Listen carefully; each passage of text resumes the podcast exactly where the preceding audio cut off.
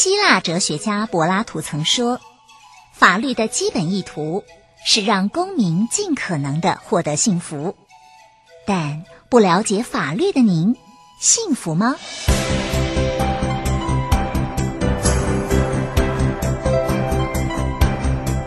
法律敲敲门，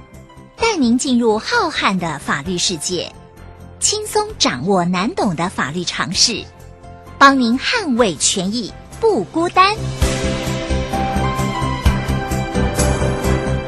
听众朋友们来到今天的法律敲敲门。法律敲敲门在本集要有一个全新的改变，我们以新的面貌，用案例分享的方式，带给所有听众朋友们系列性而且完整有关于财产规划的法律议题。希望大家都能从这个议题当中学得很多的宝贵经验。那么，我们首先把案例跟所有听众朋友们做分享。年迈的吴奶奶看着儿子的照片，既思念也非常的伤心，因为她的儿子已经有十几年没有回来看她了。这期间，儿子结婚生了孙子，却不曾通知吴奶奶，也不曾带孙子回来看她，或让她享受一下含饴弄孙的喜悦。吴奶奶并不知道母子关系到底是从什么时候出了问题。儿子说要出国，他无条件的给予经济支援；儿子说要创业，他也二话不说拿出了老本存款。只是儿子不说一声就跑去公证结婚这件事，让吴奶奶始终耿耿于怀。吴奶奶已经八十多岁了，最近慢慢开始出现各种身体不适的症状，偶尔失眠，但更多的是在睡梦当中哭着醒来，有时候腿疼的受不了。也只能忍耐，可是更难受的却是心痛。他再也不想在一次次望而早归的期待当中失望。他想把身后的财产，包含银行的现金、现在住的房子、老伴留下的另一栋房子，就全给了两个总是无怨无悔回家来陪着他的女儿。以前的重男轻女换来的，却是儿子的老死不相往来。还好，两个女儿始终在她身边，没有离开。法律上，吴奶奶到底该怎么做，才能确保她的心愿在过世之后可以实现呢？关于这方面的法律问题，我们特别邀请到宇浩法律事务所郑嘉欣律师，为所听众朋友们做专业的解答。首先，我们来请教一下郑律师，吴奶奶如果不想要让她的儿子继承，到底该怎么做呢？因为每一个孩子都是可以继承财产的。刚刚修贝在讲到这个案例的时候，我其实听起来真的是。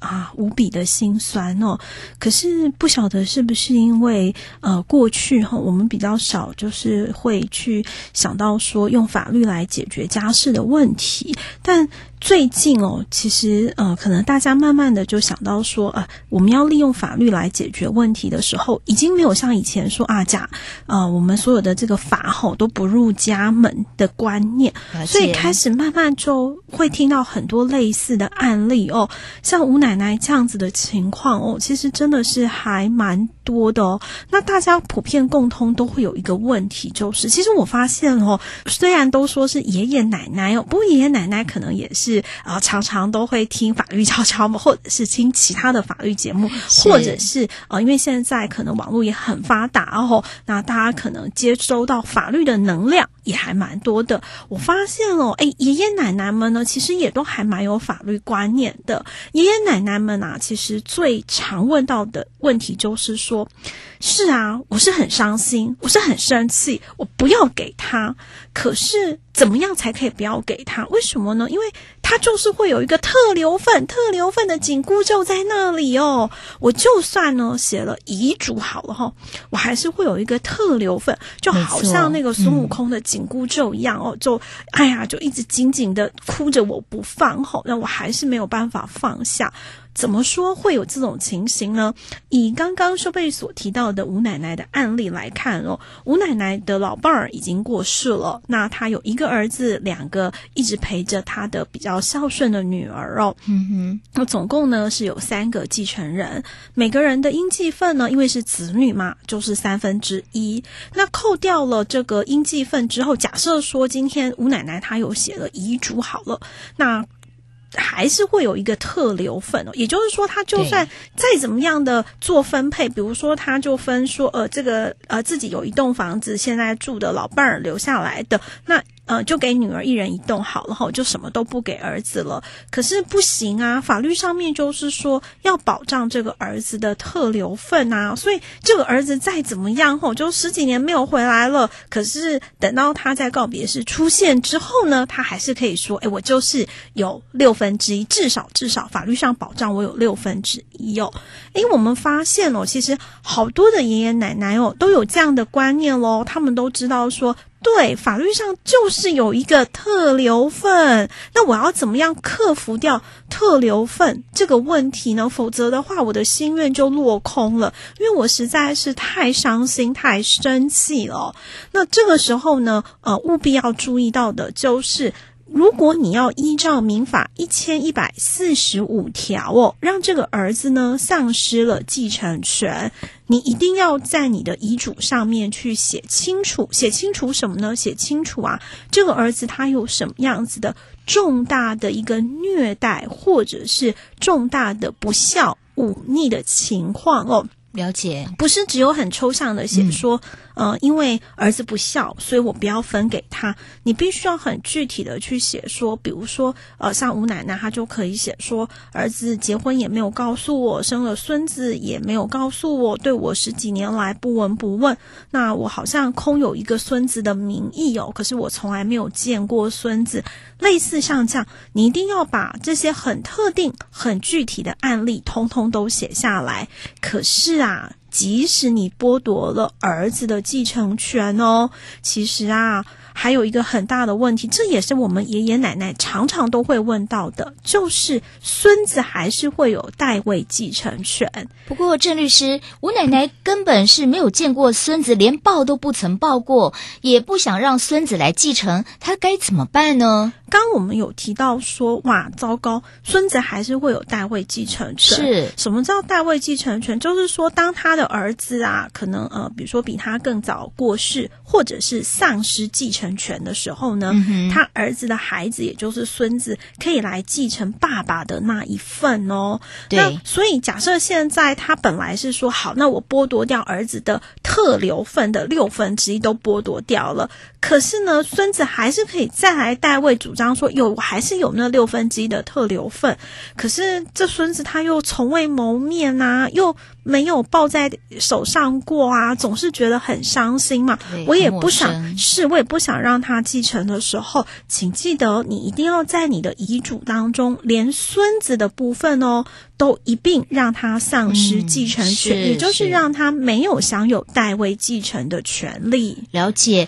那遗嘱到底该怎么写才会有效呢？哇，这个就更重要了，也是我们好多爷爷奶奶的问题哦。嗯、在实物上面，我们看过有的爷爷奶奶呢，他就是写到中间写的很累了，结果，嗯、哎呀，后来就不想自己写了，就拜托旁边的孙子啦，或者是其他的人就帮他写。哦，写到一半就没有自己写。可是自书遗嘱说，你就是非得从第一个字自己写到最后一个字不可，而且你还要加上日期跟你自己的签名，这才会是一份有效的自书遗嘱。那假设说你真的觉得说啊，这个力不从心后，八十几岁了还要写字，好多字都忘记了，而且到底土地的地号啦、建物的建号啦、银行存款的账号、老花又看不清楚，万一写错了怎么办呢？那你可以呀、去找人来帮你写。这时候你有两个方。法，一个方法就是你就找一个公证人哦，那公证人可以是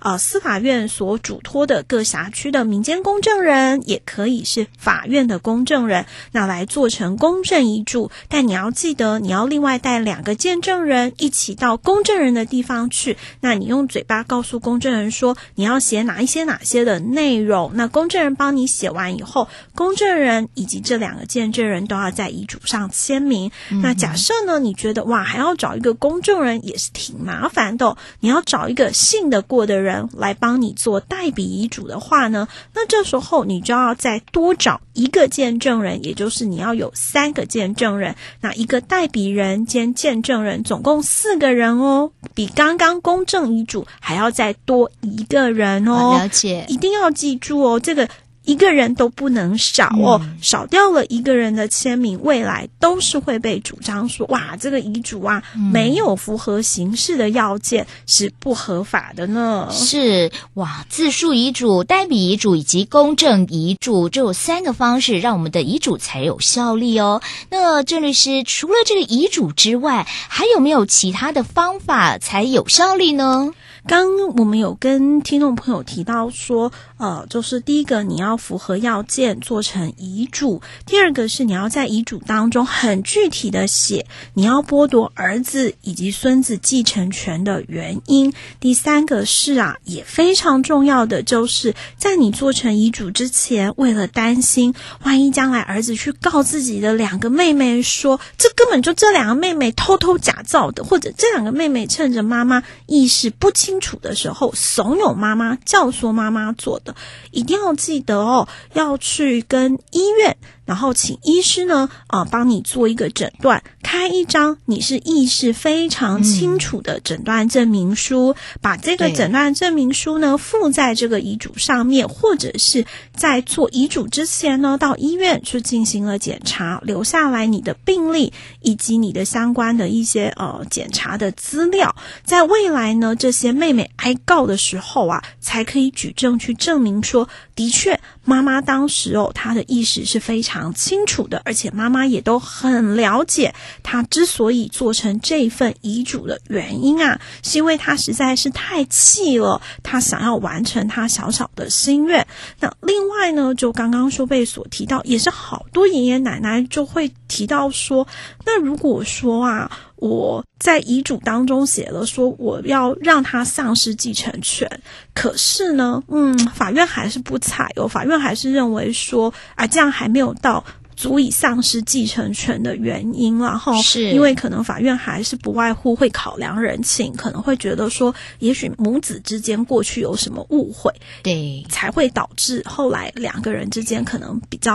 啊、呃、没有往来的情况哦。那这个时候呢，假设说担心未来哦，即便你已经写了遗嘱。也做了这些检查，是在意识清楚的情况之下，也符合遗嘱的要件，也在遗嘱当中说明清楚了，说我要剥夺。孙子以及儿子的继承权，可是还是被认为说，哎，他们有特留份，那还是有六分之一这样的特留份，而没有办法完成自己的心愿的时候，假设说真的爷爷奶奶有这样的担心的时候呢，呃，其实还有一个小小的撇步，就是呃，大家知道，其实如果你是身故保险金的话呢，是。只有给。受益人哦，并不是给继承人哦。今天你受益人指定是什么人，这一笔身故保险金呢，就会直接给那个受益人，他是不会。列为遗产，由这些遗产的继承人来做平分的哦。